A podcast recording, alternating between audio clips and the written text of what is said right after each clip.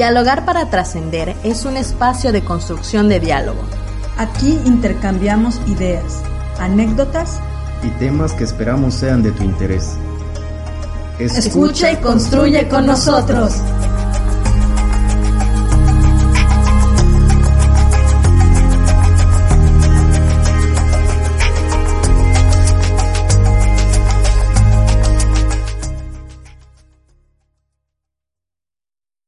Bienvenidos y bienvenidas a un episodio más de su podcast Dialogar para Trascender.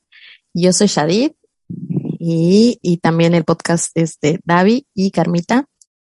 El día de hoy vamos a platicar sobre un tema muy interesante y para eso tenemos a una invitada especial. Ella es Gaby Heredia y nos va a platicar un poco sobre esta temática y qué es lo que ella hace. Hola Gaby, ¿cómo estás? Bienvenida. Hola Shadid, buenas noches.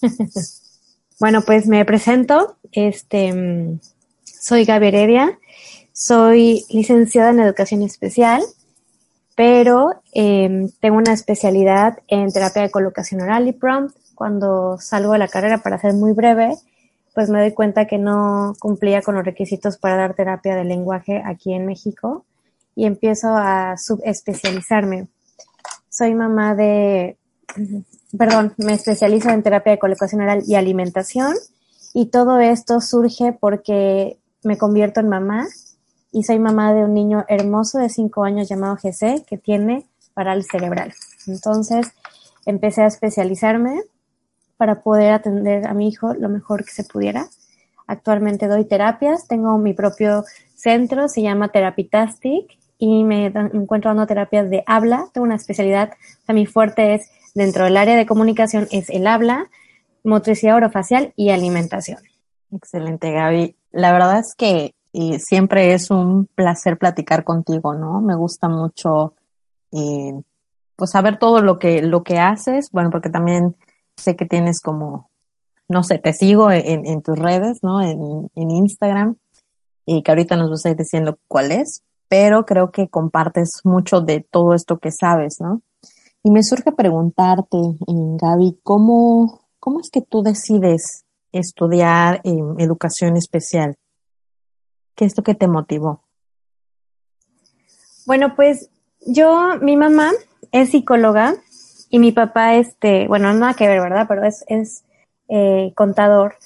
Y como desde muy niña, pues algo que me influye, eh, que fue de mucha poder en mi vida fue que mis papás son unas personas muy benignas, ¿no? O sea, por benignos me refiero a que si ellos ven un perro en la calle, no es como que hay un perro en la calle, sino se paran y recogen al perro y no sé, ayudan, ¿no? Yo vi este, este tipo de, de actitudes en mis papás y fue algo muy impactante para mi vida. Además de eso, mi mamá es psicóloga y me tocó verla trabajar en camps. Los camps son centros de atención múltiple donde van niños con diferentes discapacidades o trastornos y me tocó ir a acompañarla, ¿no? Y cuando yo hice por primera vez un camp, dije, wow, ¿qué es esto? O sea, me enamoré, me enamoré por completo. Recuerdo que vi un niño con, con síndrome de Down, dije, qué chulada, o sea, esto es un mundo, es un mundo extraordinario, ¿no? Entonces, desde ahí había como en mí la semilla y mamá me dijo, para serles bien sincera, me dijo, no, no quiero que estudies eso porque me da miedo, porque vas a sufrir mucho. Y no les voy a mentir, sí he sufrido, pero he sufrido de ese de, dolor o que amas tanto a un niño que darías todo por verlo mejorar, ¿no? Entonces, realmente fue por, por el poder de que tuvieron en mí la, la vida de mi mamá y de mi papá, de ver cómo ayudaban a otros y la carrera de mi mamá, ¿no? Verla como psicóloga, verla tirada en el piso jugando con los niños, verla este, ensuciándose, o sea, fue para mí muy impactante y, y haber estado desde muy pequeña en contacto, ¿no? O sea, que mamá me enseñó, eh, recuerdo muy chiquitita, teníamos unas, mis papás tenían unos amigos que tenían un hijo con síndrome de Down y me decía, es igual que tú, o sea, no, ni te le quedes viendo, es igualito que tú, o sea, no tiene diferentes cosas como todos. Y eso fue, fue gracias a mi mamá que a ella le rindo mi, mi carrera de alguna forma porque está inspirada en ella. Ok, entonces bueno, escucho que, que tuviste como muy buen, muy buenos ejemplos, ¿no? Para, para estudiar. Y también yo recuerdo, bueno, nosotras compartimos un, pues un centro de trabajo, ¿no? En, en algún punto. del cual no vamos a hablar porque no es el motivo, pero eh, me acuerdo mucho de, de, que compartíamos e, este espacio y trabajábamos con niños, ¿no? Y, y me acuerdo mucho de, de, de, tu energía, ¿no? Es como el trabajo con niños.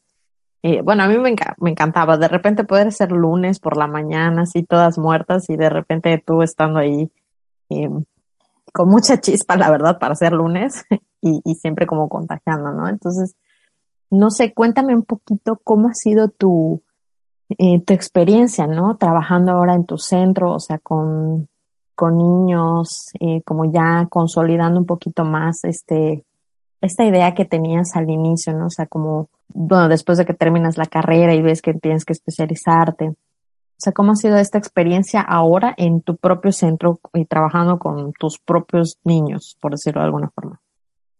Pues ha tenido muchos matices. O sea, ¿cómo te lo puedo explicar? Es, ha sido una experiencia extraordinaria porque yo creo que no hay ningún profesional que le encante ejercer su carrera bajo sus propias reglas, ¿no? Entonces, primero cuando yo me empiezo a especializar, conozco una maestra que se llama Kate Parra y ella me ubica, ¿no? En la realidad de forma muy cruda, ¿no? Como de que, a ver, ubícate, como licenciada de educación especial no puedes dar terapia. Fue muy dura, pero a ella le debo mucho, ¿no? Y, ok, tienes que hacer esto. Ella me empieza a ayudarme a, a dirigirme, a especializarme y a, a buscar entrenamientos de alto eh, prestigio en el área de habla, ¿no? Después me dijo, escoge un área, ok, lenguaje, sistemas de comunicación aumentativa, habla, y yo, bueno, habla.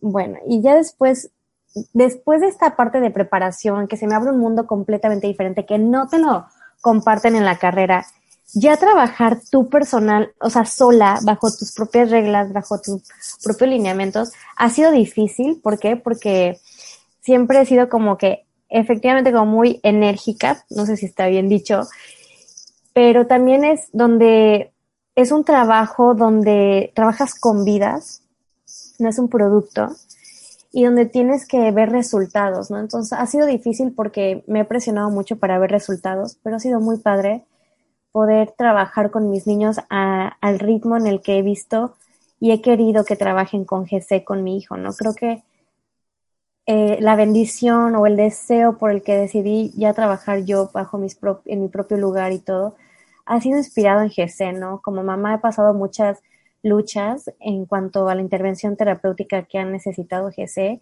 y esas áreas de oportunidad que he observado en otros terapeutas o en otros centros como mamá, pues he tenido la oportunidad en mi centro de poder llenarlas, ¿no? De, en, en, un intento, ¿no? Porque nadie es perfecto, ¿no? Entonces, ha sido una aventura muy hermosa, con muchos matices, de, de, donde me exijo mucho, donde yo, mi trabajo habla por mí misma, no estás trabajando para alguien más, o sea, tu propio trabajo habla por ti mismo y eso es una presión muy grande pero también ha sido una aventura hermosa porque precisamente ayer hablaba con mi esposo, o sea, el poder acompañar a las familias, el poder tener el acercamiento, el poder tener la atención personalizada, ¿no? O sea, yo siempre había soñado con tener un centro gigante de intervención de terapias.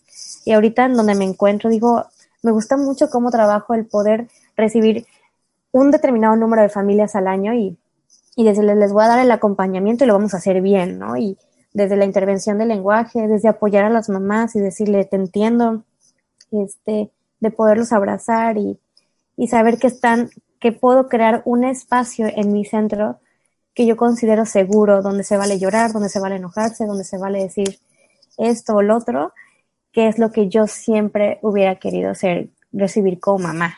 Ya, y bueno, ahora tocas un punto como muy importante, ¿no? Este, tú que comentaba un poco al inicio, ¿no? Tú tienes una cuenta que es Mamá y Terapeuta, ¿no? Que, eh, bueno, yo recuerdo seguirla, no sé si desde sus inicios, pero sí desde hace ya algún tiempo, ¿no? Y ahí hablas precisamente de, o informas, acompañas también desde esta, desde esta plataforma sobre ser mamá de GC, ¿no? Y yo me acuerdo que justo me decías hace rato, ¿no? Que ya tienes cinco años y no lo puedo creer, pero me acuerdo de, o sea, de, desde el inicio, ¿no? De cómo, cómo ha sido tu, tu experiencia un poco desde, desde antes, o bueno, desde que él nace, ¿no? Entonces, no sé si nos quieras compartir un poco, obviamente, como, como comentabas, ¿no? Me imagino que hay diferentes facetas de ser mamá y ser mamá de GC, que creo que es algo que, que puntualizas mucho incluso en tu, en, tu cuenta, ¿no? Y cómo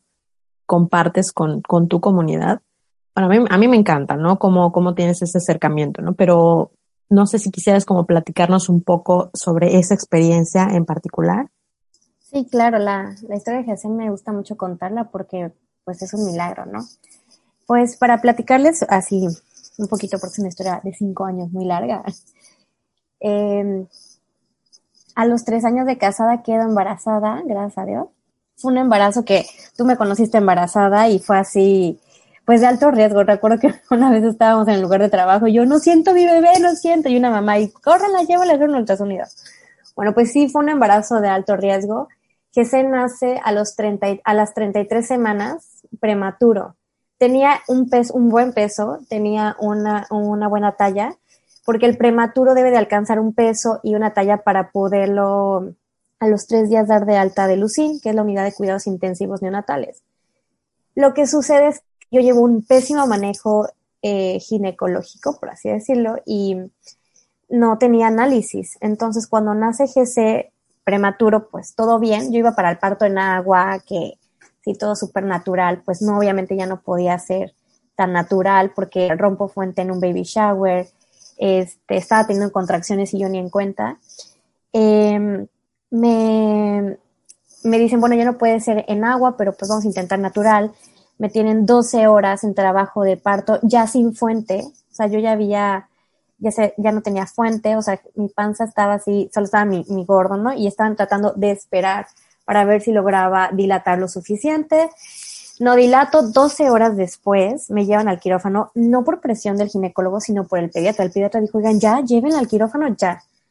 Me llevan a CGC, se pone grave inmediatamente, lo veo así como medio sedada y como que, ¿qué onda? ¿Es tu bebé? Ok, bye. Tres días, pues yo no puedo saber nada de él, solo sé que está grave. Eh, me dan de alta, me voy a casa y en eso recibimos una llamada y nos dicen, ya estaba como que mejorando GC, no era un prematuro y pues estaba grave por ser prematuro, pero a los tres días que ya estoy en mi casa triste porque pues no me fui a casa con mi bebé, nos dicen, nos decimos una llamada de regresen y regresen ahorita.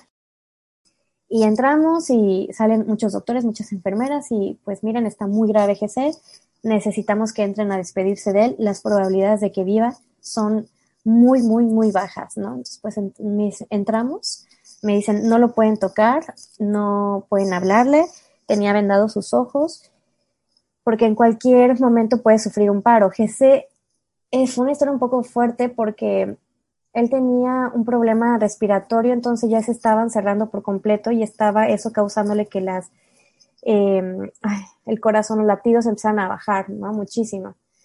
Pues eso fue como un momento muy duro en mi vida despedirte de tu bebé recién nacido es como lo más fuerte que te puede pasar.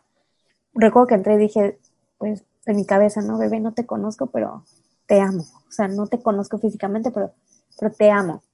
Salimos mi esposo y yo y pues a esperar. Literal nos dijeron, si le llamamos es porque falleció y tienen que venir por el cuerpo. Entonces nos, quedamos a dormir ahí cerca y pues espero una llamada. No fue muy difícil, gracias a Dios la brincó este, y nos echamos 64 días en el hospital. Yo ya era ahí la secretaria del hospital, ya me sabía el doctor, qué doctor era su consultorio, los horarios, todo, ¿no? Gracias a Dios que se la brinca y pues ya se supone que ahí era el feliz, el, pues, la historia feliz, ¿no?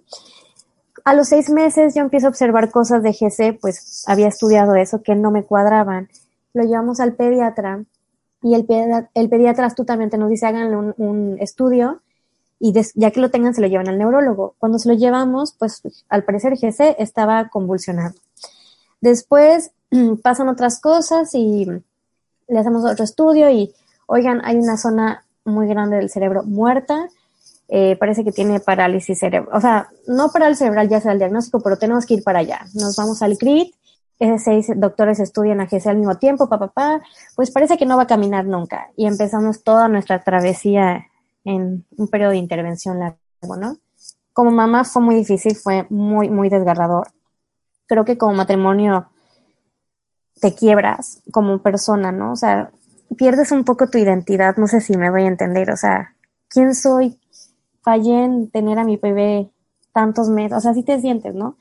Y empieza como una paranoia por el que el GC logre ciertos objetivos del desarrollo, porque si a los dos años no lo lograba, llegaba oficialmente el diagnóstico de parálisis cerebral. Entonces ya imaginarán mi vida así de que, por favor, siéntate, así de verdad yo me levantaba y Señor, te ruego, por favor, que GC se siente, por favor, por favor, que GC agarre la, la mordedera. Y pues llegaron los dos años y llegó el diagnóstico para el cerebral, ¿no?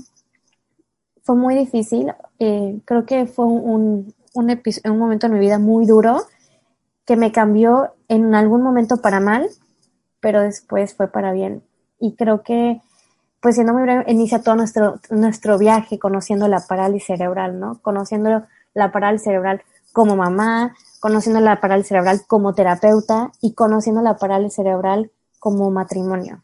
Y pues a conocer a nuestro hijo, como entender qué es la discapacidad, ¿no? Porque suena horrible esa palabra, porque puedes estudiarla en la carrera. Yo estudié muchas veces la palabra parálisis cerebral, discapacidad wow, pero cuando llega tu vida no hay forma para la que estés preparada. Y pues inició un viaje y mamá y terapeuta nace. Había varias personas que yo de repente en mi Facebook personal compartía nuestra historia. Jesse fue muy sonado por, por su historia en el hospital. Y me decían, haz una cuenta. Y yo no quería porque, por mis propios rollos. Y dije, bueno, la voy a abrir. Quiero compartirle a, la gente nuestras historia que puedan, eh, eh, si algo les puede ayudar para no cometer algunos errores y pues para que nos ayuden a ir encontrando el sentido de la parálisis cerebral, porque sí tiene, tiene mucho y es un panorama muy hermoso.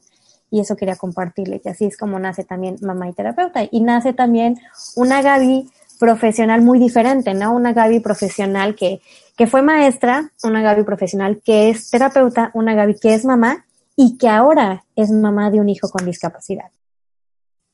Y bueno, gracias por compartir, ¿no? Es una historia como de mucho aprendizaje, ¿no? Y, creo que muchas personas también eh, resonarán con, con esto que nos compartes. Y, y, te pregunto, Gaby, o sea, yo sé que has tenido, como dices, como una travesía, ¿no? Pero me pregunto, ¿cuáles han sido los retos, ¿no? A nivel eh, social, ¿no? Que te enfrentas mientras acompañas tanto a niños que tienen alguna, alguna condición o alguna situación con el habla y también como, como mamá de, de. O sea, ¿cuáles han sido algunos retos que, a los que tú te has enfrentado? No sé si a nivel, por ejemplo, recuerdo mucho que en algún punto estabas como buscando, creo que escuelas, ¿no? Para que, para que él pudiera ir y, pudiera como eh, pues ir, desarrollándose también, ¿no? Y, pero bueno, no sé qué otro, eso se me ocurre ahorita, ¿no? Pero sé que me imagino que has pasado otras o has tenido otros retos en torno a, a tu papel como terapeuta y como mamá.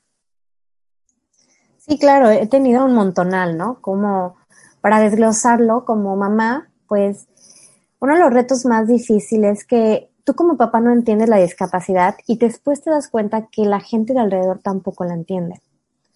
¿no? Ni a veces profesionales. O sea, creo que el reto más duro es, primero fue los doctores, como que era irónico, pero los doctores tenían cero conocimiento sobre la discapacidad, ¿no? Eh, un gastroenterólogo, ¿qué idea iba a tener de, de la parálisis cerebral? y tampoco la tiene este. Y el, neuro, el neurólogo no tenía nociones sobre otra cosa que tenía GC. Era muy complicado como el, no hay un, conocimiento general y como que a nadie le interesa aprender, ¿no? También viene la parte social, como el, hubo un tiempo en el que no quería salir con mis amigas porque mis amigas querían salir y que sus hijos, hijos estuvieran jugando en el área de juegos y pues mi bebé no, no, o mi niño no podía para que Jesse, hasta el día de hoy me pasa, ¿no? Para que Jesse juegue, yo tengo que manipularle sus manitas y eso, ¿no?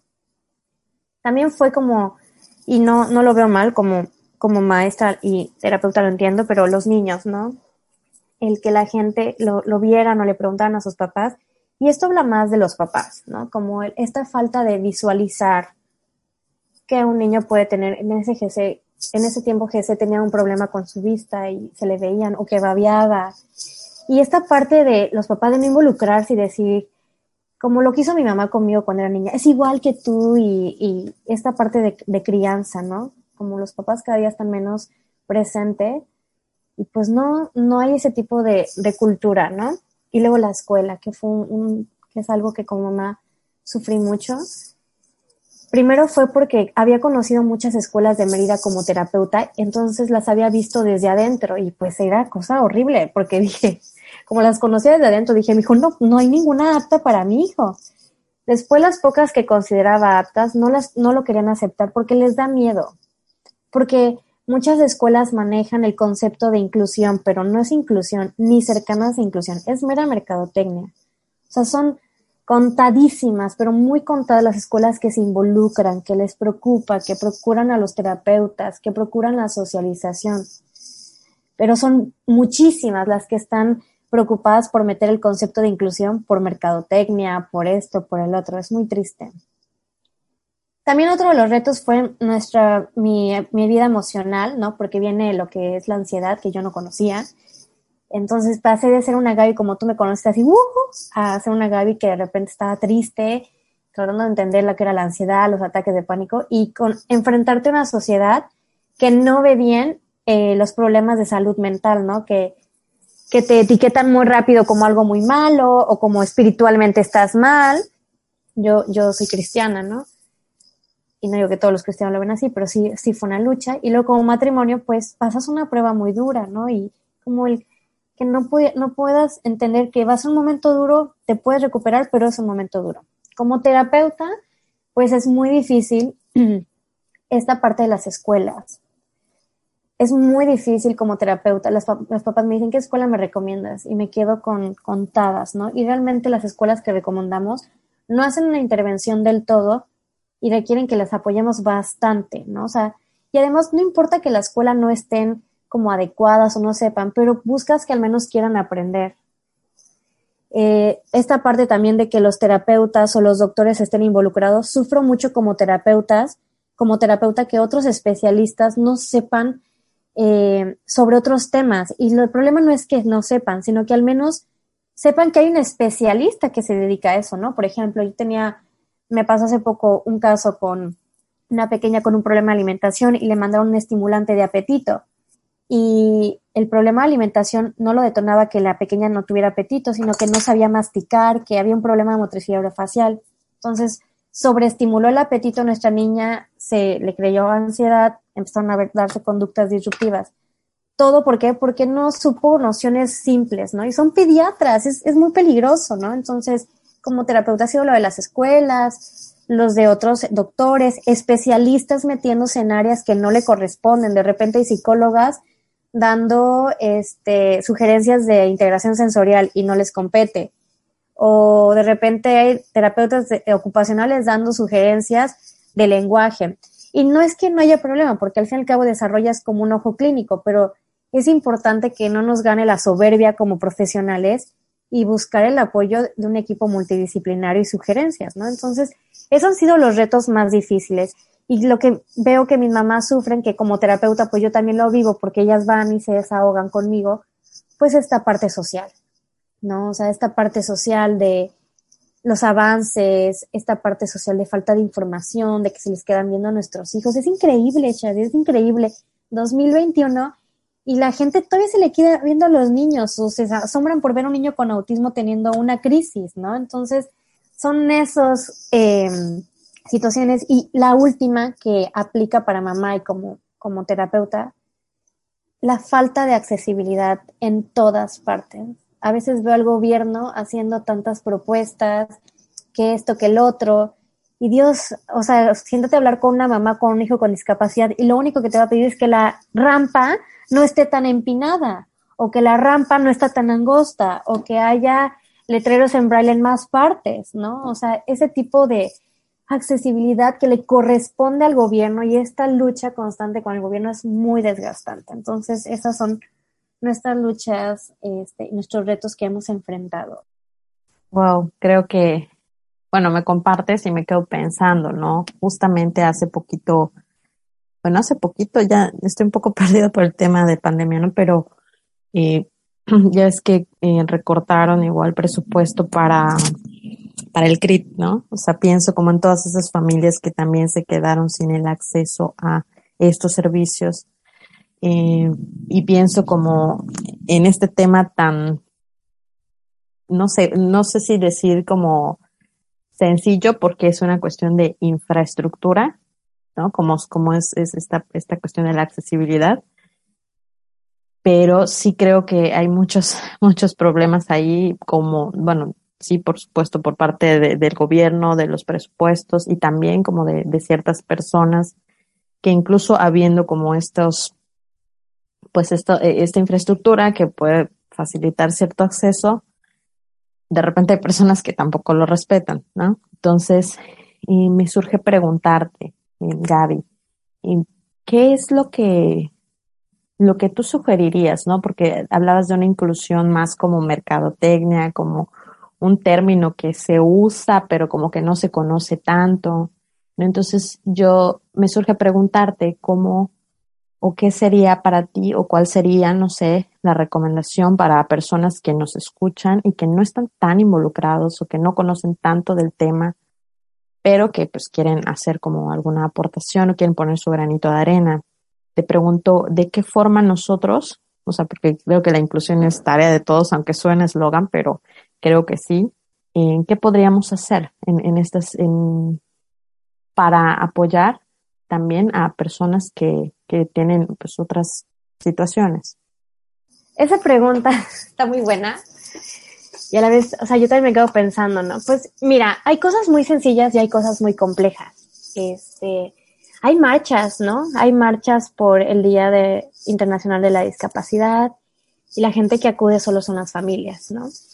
Eh, hay becas, por ejemplo, algo que me pasó muy común, el gobierno está dando una beca y yo comuniqué a todas las familias que conocía, por favor, tramita la beca, o sea, y le dije, tengas mucho o no tengas nada, es tu derecho, porque el, otros países dan este apoyo y muy, muy, muy bien, y este país apenas lo está dando así, pues hazlo, porque si nosotros le damos movimiento a este tipo de oportunidades, nos puede dar una esperanza de que más adelante, como tuvo un movimiento, ese tipo de oportunidades se van a dar más. ¿Qué pueden hacer? Pues para empezar, algo muy simple, Shadid, no se estacionen en el lugar para personas con discapacidad. Es algo que me impacta cada vez que voy a Costco o donde sea. Es increíble. O sea, he visto a personas incluso de la tercera edad que caminan muy bien, que traen supercoche y se estacionan ahí solo porque ya están en la edad, ¿no? Cuando hay personas que es importante ese cajón, o sea, porque la amplitud nos ayuda mucho. Abre la puerta, sacar la silla de ruedas, está, eh, siempre, suele estar cerca de una rampa, o sea, es tan simple, ¿no? ¿Y qué puedes hacer si no vas a hacer uso de, de la silla? Si tienes un hijo con discapacidad, úsala. Si no tienes un hijo con discapacidad y ves que alguien la está usando, haz algo, no te quedes callado, o sea, haz algo. Y si eres una persona que le agarró prisas, por favor no te estaciones, ¿no? O sea, ¿qué otra cosa pueden hacer? El gobierno llega a sacar propuestas, hay días con movimiento importantes para nosotros, ¿no? Y apoyarnos, ir a las marchas, eh, hay movimientos que se reúnen que no precisamente están asociados a una marca o a una cadena televisiva, donde la gente puede dar apoyo, pero no lo da. O sea, yo tuve a GC en el CRIT y les puedo decir que di un servicio de primera calidad a un bajo costo según tu, el estudio social que te hacen, ¿no? Entonces, socioeconómico. Entonces, sí, las aportaciones que la gente hace, que estas donaciones que hacen, porque hay gente que hace donaciones de sillas o etcétera, son buenísimas, ¿no? Y otra cosa súper importante que es un poquito más complicado Visualizar la discapacidad es muy importante. Hace unos años, antes de la pandemia, tuve la oportunidad de conocer a la CEO de Distroller por pura coincidencia. Y me parecía ridículo que no puedan sacar muñecos o una Barbie en su silla de ruedas con más frecuencia, ¿no? No solo como que el muñequito que tiene su auricular para hacer conciencia sobre esto. No, o sea, estos muñecos tienen que estar porque esto lo va a visualizar para los niños desde muy temprana edad, ¿no? Entonces, los maestros, ¿qué pueden hacer? hacer? Si en sus clases no está en esa planeación, visualizar la discapacidad para los niños desde muy temprana edad. Los padres, ¿qué pueden hacer? Visualizar la discapacidad para sus hijos. Oye, hijo, puedes salón a ver un niño con autismo. Este es el autismo. Y si hace esto, ¿qué puedes hacer tú? oye, hijo, ¿puede haber en tu salón un niño con silla de ruedas? ¿Y qué, qué significa eso? ¿Que lo vas a ayudar? ¡Qué padre! No puede caminar, pero tiene una nave espacial. Esas cosas tan simples, Shadid. Yo voy a la iglesia y aún en mi iglesia no hay rampas, no culpo a mi iglesia. Y la gente todavía, los niños cuestan para ver a GC, ¿no? O sea, los niños que socializan con GC son niños porque sus papás han trabajado con ellos, pero si no, los niños no les nace socializar con GC. Entonces, son cosas sencillas, ah, va desde lo más complejo hasta lo más sencillo que la gente puede hacer. Y aún así, sé que no lo vas a creer, pero no lo hay. O sea, no hay esta parte de los papás de involucrarse, no hay el respetar eh, las rampas, todo ese tipo de cosas no lo hay. Y si lo hacen, nos ayudarían mucho, mucho, mucho, porque es una manera en la que tú nos demuestras que nos estás apoyando, no que nuestra vida es una tragedia, no es que es el peor, la peor vida que nos puede pasar, es algo hermoso, pero el simple hecho de que estás respetando este espacio significa que estás haciendo que sea, que haya igualdad, que tú puedes caminar desde esa distancia lejos, mi hijo no, estoy cargándolo esto, hay igualdad. Ok, muchas gracias Gaby. Creo que me dejas como reflexionando y espero que, que esto, este mensaje ¿no? también llegue a más personas. Y pues sí, en lo que esté en nuestras manos, creo que visibilizar eh, esta situación, digo, no, nos toca a todos, a todas. Entonces, mira, Gaby, yo te agradezco mucho. Este, a mí siempre me encanta escuchar tu historia, todo lo que has hecho, eh, todo lo que logras, ¿no? Y siempre también te digo que sigo tus, tus cuentas y, y me da mucho gusto como ver a niños y niñas que están, que van contigo, los muy cómodos, muy contentos, ¿no? Entonces, em, digo, creo que es como un poco el apoyo también que tú le brindas también a las familias, porque sabes por lo que han pasado, incluso antes de, de tu papel como mamá, ¿no? O sea, siempre te he visto como muy dispuesta y, y creo que desde ahí también todos podemos hacer algo. Entonces, te agradezco mucho que hayas compartido con, con nosotros el día de hoy. Y nada más, recuérdanos o coméntanos tus redes sociales y donde podemos como leerte y conocer un poquito más de lo que haces. Claro, Shadid, muchas gracias por invitarme. Si hablé muy rápido, perdón, me apasiono y soy bien intensa. Este, pero suelo hablar un poco más despacio. eh, me pueden encontrar en, en Instagram solamente como mamá-y terapeuta Ahí doy desde tips de lenguaje sobre hasta cómo ayudar a tu hijo que diga una R, hasta mi historia y cosas muy íntimas que deseo eh, compartir con mucha cautela, no para exhibir, sino para decirte no eres la única, no estás solo y no es lo peor. Está, eh, si tienes un hijo con discapacidad, si tu hijo ha sido diagnosticado con autismo, con TDAH, el escenario va a ser muy hermoso, pero pues hay que ser valientes. Gracias, Shadid, por la oportunidad. Este, gracias por abrir estos espacios. El simple hecho de que haya este tipo de espacios y que podamos compartir esto ayuda mucho a darle voz a la discapacidad. Gracias, Gaby. Y bueno, pues em, ya, ya, tenemos la red de Gaby y a nosotros nos pueden seguir por Facebook como Trascender Centro y en Instagram como arroba Trascender Capsi. Eh, nos despedimos y agradecemos mucho que nos hayan acompañado y nos vemos en una siguiente emisión.